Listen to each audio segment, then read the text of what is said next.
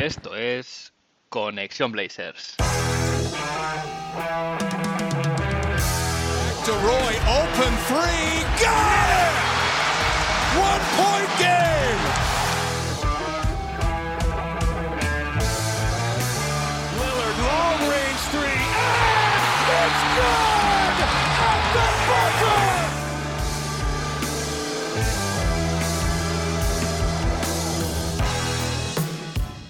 Bienvenidos al episodio 20 de Conexión Blazers.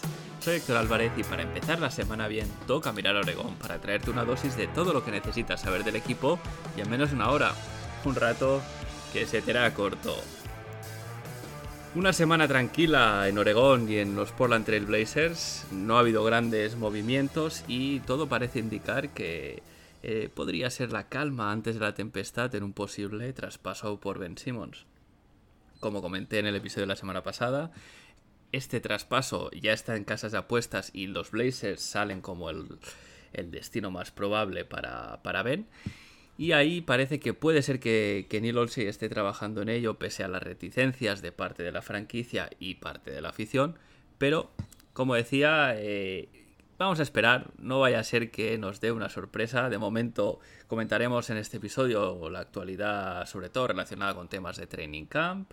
Eh, también quiero dedicarle un, unos minutos a la vuelta de la Marcus Aldrich a las pistas y cerraré con pregunta de los oyentes. Vamos y empezamos.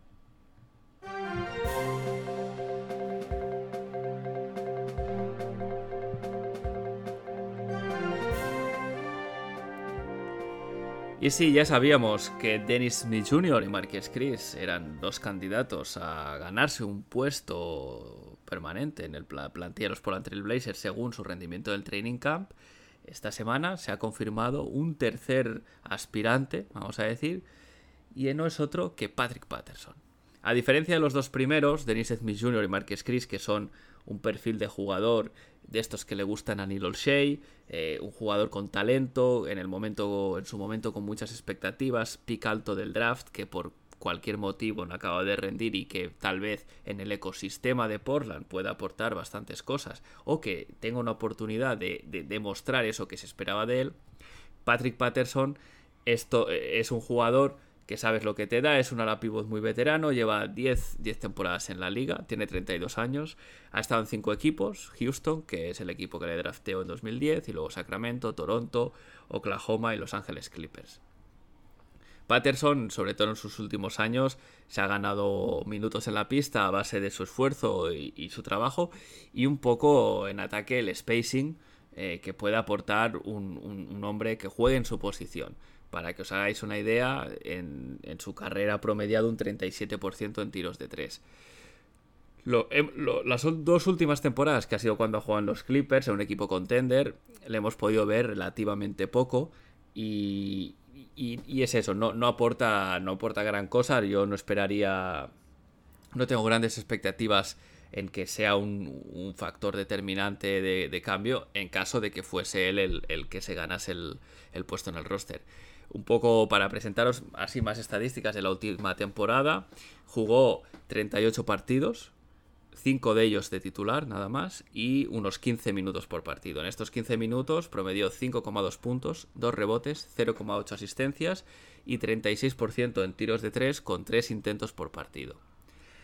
Es un caso curioso el, de Patterson porque al final tuvo muy poca importancia el año pasado en los Clippers, incluso teniendo a Sergi Baca muchos, muchos partidos lesionado, con lo cual, bueno, será interesante ver, ver lo que puede aportar. Al final eh, es un jugador de que, que de no conseguir un, un, contrato este año con los Blazers puede quedarse fuera de la liga, con lo cual entiendo que va a dar su mejor versión para ello. Pero al final eh, el training camp empieza el día 28 de septiembre, quedan 15 días y tal vez se confirmen más nombres, además de estos tres que ya sabemos. Personalmente, creo que entre Dennis Smith Jr., Marqués Chris y Patrick Patterson, Chris puede ser el, el, más interesante si se ha recuperado bien de esa, de esa rotura en la pierna. No podemos olvidar que tan, nuestros hombres grandes en general, Yusuf Nurkic, Cody Zeller y Larry Nance, tienen historial de lesiones. por lo que no está de más tener otro jugador grande como Chris a modo de garantía. Y, no solo eso, sino que su juego en, Golden State Warriors antes de, esta, tremenda lesión que tuvo, jugó su mejor baloncesto, ¿no? Entonces eso para mí es, algo que, puede, estar, puede estar sobre la mesa a la hora de, tomar una decisión según lo que vean en, este training camp. Un, base director sería un perfil también bastante interesante para cubrir en el roster. Es algo que no es Dennis Smith Jr., pese a que pueda dar sus asistencias. Pero queda todavía bastantes días para que empiece el training camp, así que es posible que algún otro nombre se confirme que pueda, digamos, cumplir esa función o, ocupar ese hueco. Veremos qué nos depara esta cuenta atrás hasta el día 28 de septiembre. Y siguiendo con la actualidad, hay novedades relativas a las posibilidades de, ver partidos para los aficionados locales en, en Oregón. Hasta esta temporada, la, compañía audiovisual que tenía los derechos de retransmisión de los partidos de Portland era NBC Northwest, pero la franquicia decidió hacer un cambio hace unos meses a Root Sports. Este cambio llevaba, consigo un inconveniente bastante grande, que es que Root Sports no tenía opción de streaming. Y esto, evidentemente, para la afición local es un problema porque al final eh, por una parte da mucha flexibilidad ver, poder ver partidos en streaming, no hay que estar en casa conectado al canal de cable y por otro al final no hay que olvidar que los hábitos de la gente cambian y parte de la afición, especialmente la parte más joven, acostumbrada a ver los partidos por streaming, no tenían esa opción y es, algo que la franquicia no se puede permitir. Eh, finalmente, y según Business Wire, ah, se ha publicado que se ha firmado un acuerdo con la plataforma Fubo TV para que haya streaming, una opción de streaming eh, en root. Así que los, los, eh, los aficionados que viven en, en Portland, Oregón, eh, la, fanbase local podrá, siempre y cuando tenga, tenga acceso a esta plataforma, se le añadirá a Root Sports como, como un elemento más a su, a, su paquete audiovisual y podrá ver finalmente los partidos vía streaming si así lo quisiera. Y si durante estas semanas de off-season hemos estado muy pendientes de cualquier novedad, de cualquier discusión que se han dado en redes sociales, en, medios de prensa acerca del futuro de Damian Lillard, esta semana tal vez ha dado el más importante de todos y es que el propio Dame en su cuenta de Instagram ha publicado una foto y un comentario que no deja lugar a dudas. Eh, Dame dice, Back for more, Rip City is my city. Al final lo que quiere decir es que vuelve a por más y que Portland es su ciudad, con lo cual despeja cualquier, cualquier duda que pudiese quedar en, algún aficionado de que al menos eh, durante esta temporada no vaya a seguir, queda totalmente despejada. Y para cerrar el bloque de actualidad, como os comentaba en la introducción, querría pasar unos minutos para, para hablar de la situación de la Marcus Aldrich y su vuelta a las pistas. Este fue un tema que, no es eh, nuevo esta semana, ya, ya se confirmó la, semana pasada, pero bueno, no, no, cabía en el episodio, en el último episodio, así que he decidido ponerlo, ponerlo en este, que estaba menos cargado. La Marcus Aldrich, eh, nos guste o más o menos, es una leyenda Blazer, hay que alegrarse de que vuelva a las pistas tras su repentino retiro. Si os acordáis, eh, la Marcus Aldrich estuvo, estuvo durante, desde el segundo año de su carrera conviviendo con una arritmia eh, que le permitía, con, bueno, evidentemente bajo supervisión médica, jugar al baloncesto al más alto nivel. Pero la temporada pasada tuvo un episodio bastante. se encontró bastante mal, bastante peligroso, el que le forzó a retirarse. Entonces, tras ver y consultar con varios doctores, doctores propios, doctores de la NBA, etcétera, le han dado el ok para competir y esto es una gran noticia porque pese a que está claro que Aldrich no se fue de, los Portland Trail Blazers de la mejor manera, es una, es una leyenda viva del equipo y siempre en cualquier jugador siempre está bien alegrarse de que pueda volver tras superar una lesión del tipo que sea, en este caso con Aldrich no iba a ser menos. Eh, la Marcus ha firmado de nuevo con Brooklyn un contrato por el mínimo. Y sí que es verdad que hubiese sido, hubiese sido muy interesante, muy emotivo, incluso, eh, verle retirarse con la camiseta de los Portland Trail Blazers. esto estaba, estaba complicado y por ambas partes, ¿no? Al final, eh, por parte de la franquicia, eh, bueno, no podemos olvidar que una de las cosas en la que más hincapié se ha hecho es en mejorar la defensa. Entonces, un perfil como el de la Marcus Aldrich, que ahora por su edad y movilidad, etcétera, eh, podría aportar mucho más en ataque que en defensa. No es lo que necesita la franquicia. No hay que ver que se le ha abierto la puerta a Carmelo Anthony para que se vaya, que un poco sin ser. Evidentemente, Aldrich no es tan nefasto en defensa como es Anthony, pero aún así no es un jugador sobre el que pueda recaer una gran responsabilidad en ese, en ese sentido. Además, también la franquicia no iba a poder darle un rol acorde a su a su estatus o su caché, ¿no? Eh, no hay que olvidar que estamos ahora mismo en Win Now Mode. Eh, Demian Lillard ha sido muy claro, la franquicia lo tiene claro, hay que ganar ya, hay que aprovechar la ventana que da el prime de Demian Lillard, no se puede no se puede desaprovechar y al final la Marcus Aldrich en este roster no iba a poder tener tal vez un papel tan importante como si el equipo, por ejemplo, estuviese en reconstrucción y él hubiese querido venir a retirarse aquí eh, un poco a nivel eh, rol de mentor y de jugar más minutos. Pero después, por el lado de Aldrich, tampoco era el, mejor fit la opción de Portland, porque al final él lo que quiere es retirarse con un anillo, ya por eso había firmado con Brooklyn antes de, su repentina retirada y, al final hay que ser realistas, Brooklyn es, si no el candidato número uno, es el número dos al anillo el año que viene. Y, ese, ese sueño, ¿no? Ese máximo galardón que se puede ganar como jugador de la NBA, lo tiene mucho más cerca en Brooklyn de lo que lo tiene en Portland. Eh, aún así, como comentaba, es de celebrar que pueda que la Marcus Aldrich ahora pueda retirarse como y cuando quiera, no forzado por una lesión. Y quién sabe si incluso si decidiese jugar un año más, sí que pudiese, pudiese volver a vestir la camiseta de Rip City.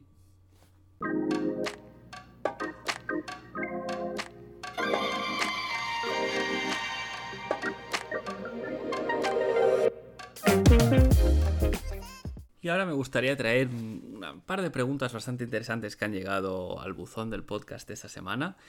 La primera es de Ángel y pregunta, Siendo esta temporada la última del contrato de Nurkic, ¿crees que renovará o crees que se le traspasará para sacar alguna cosa? Gracias por la pregunta, Ángel. Me atrevo a decir que el tema Nurkic va a ser el principal dolor de cabeza de la franquicia para acerca de cómo gestionarlo, eh, vamos a decir, de la segunda mitad de la temporada hasta la off-season que viene. Nurkic es un jugador que, es, es, muy importante, eh, es, el pivot titular. No, puedes no tener un pivot de garantías en esta liga, sea de un estilo o de otro. Y evidentemente el que siga o no marcará bastante el, devenir de la franquicia.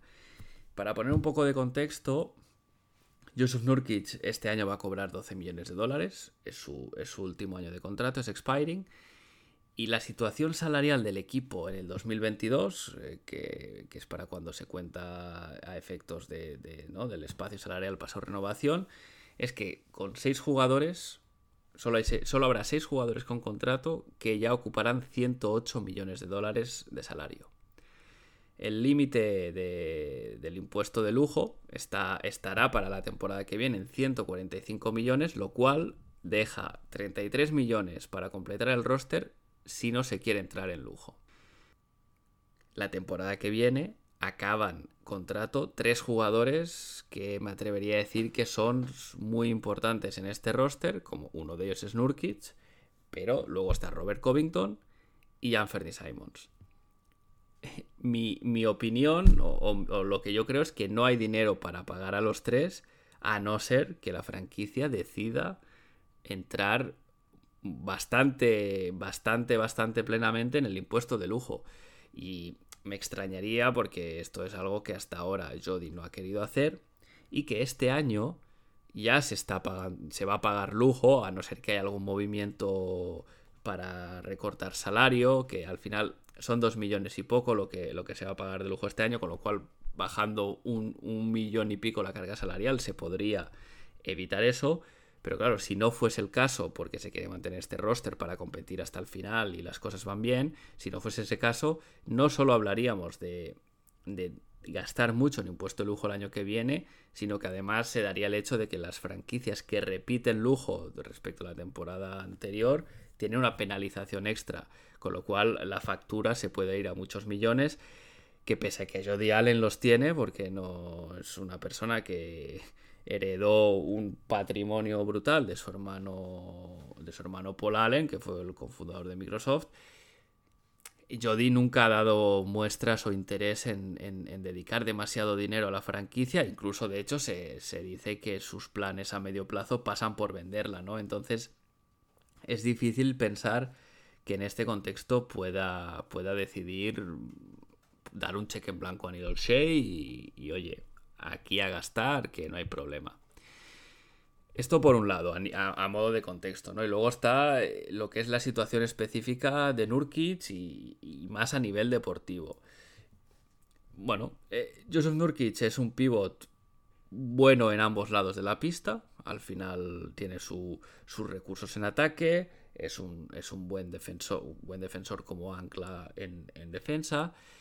Y por lo que hemos podido ver de las declaraciones que ha ido haciendo Chansey Billups, eh, no ha parado de tirarle guiños acerca de lo importante que va a ser Nurkic en los esquemas y en el, en, el juego de, los Blazers. Nurkic estuvo descontento con, con, Terry Stotts acerca de su papel ofensivo. Ese, él lo había dicho varias veces, de, sobre todo a final de temporada.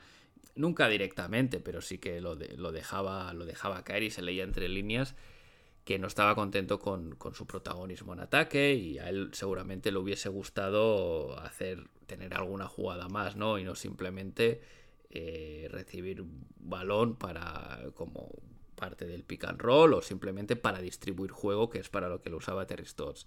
Entonces, habrá que ver cómo de importante es en, el juego, en el plan de juego de Chansey Billups, porque eso determinará evidentemente el interés que tenga la franquicia o no en, en renovarle.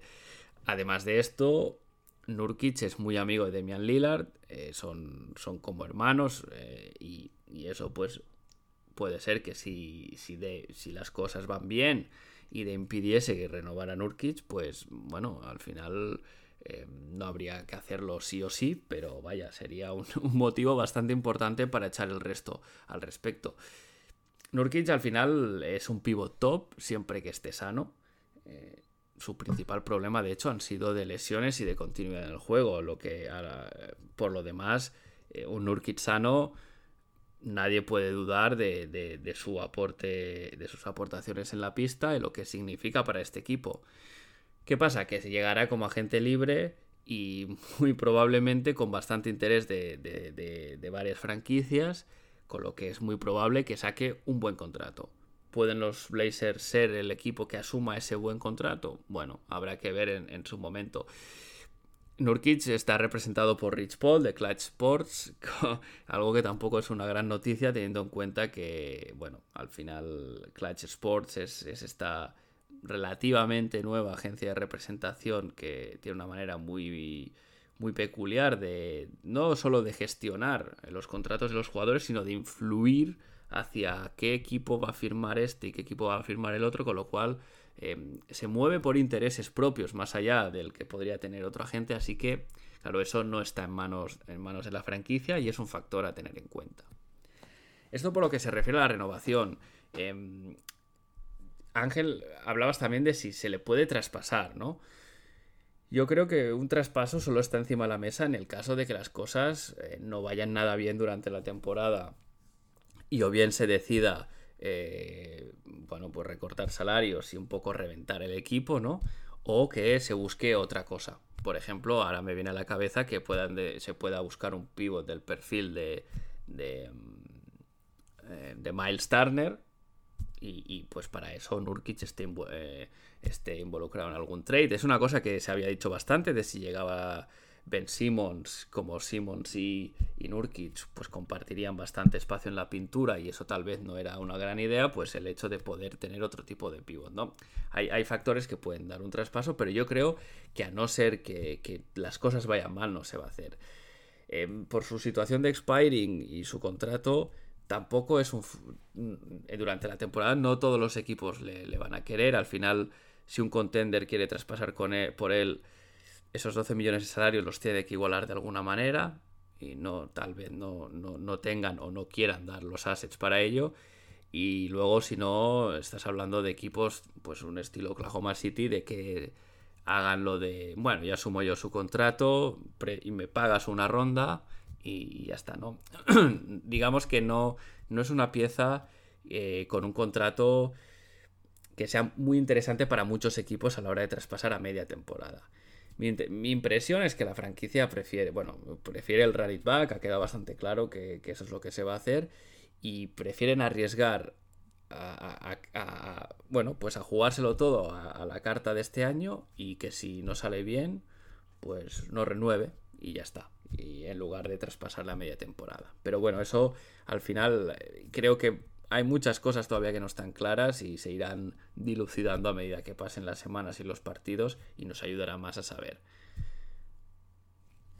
Y otra pregunta que llega también es acerca de CJ Elevi. Y nos la hace Markel y pregunta, ¿qué aporta CJ a este equipo? ¿No sería mejor directamente cortarle? Bueno, CJ Elevi vino como, como pick de segunda ronda el draft del año pasado, firmó dos años con lo cual, esta, la temporada que va a empezar va a ser su última temporada, al menos con contrato con los Portland Trail Blazers. Y la verdad es que el año rookie no, tuvo apenas oportunidades. Terry Stotts ya sabemos que era un entrenador que no daba no era muy amigo de dar minutos a los rookies. Eh, yo me atrevería a decir que el único rookie que tuvo minutos desde el primer momento con él fue Demian Lillard, pero claro, alguien con el talento de Lillard, evidentemente eh, no, no, da igual que sea rookie o no, no lo puedes mantener en el banquillo. Incluso CJ McCollum le costó entrar en, la rotación, es decir, eh, Terry ya no era muy amigo de ponerlo. ¿Qué aportó CJ Levy los pocos minutos que jugó? Y, minutos, digamos, importantes, no, no minutos basura, que los minutos basura son una mala referencia para ver lo que puede rendir un jugador.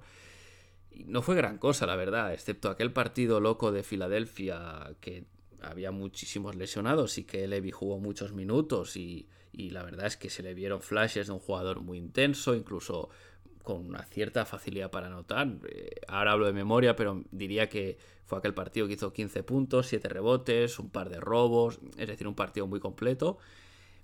Fuera de eso, no, ha aportado gran cosa. Y el gran test para CJ Levi, que era la Summer League, mm, no, no, ha convencido a nadie. Entonces, cortar a Elevi que no creo que se gane que se gane demasiado por su contrato, pero no creo que la franquicia dude de hacerlo en caso de que necesitase ese hueco del roster, en caso de algún traspaso que implicase que llegasen más piezas a Portland.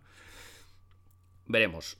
Los Blazers de entrada ya tienen un hueco que no van a ocupar ya, lo reportó Jason Quick en The Athletic, hay un hueco que no se va a rellenar en el roster precisamente por eso, ¿no? Entonces no creo que haya intención de, cortar a CJ Levy, yo creo que hay que darle algún minuto este año a ver qué hay y si no, bueno, pues si no resulta tener el nivel que se espera de un jugador NBA, pues no se le renueva y ya está, sin más, sin más dramas.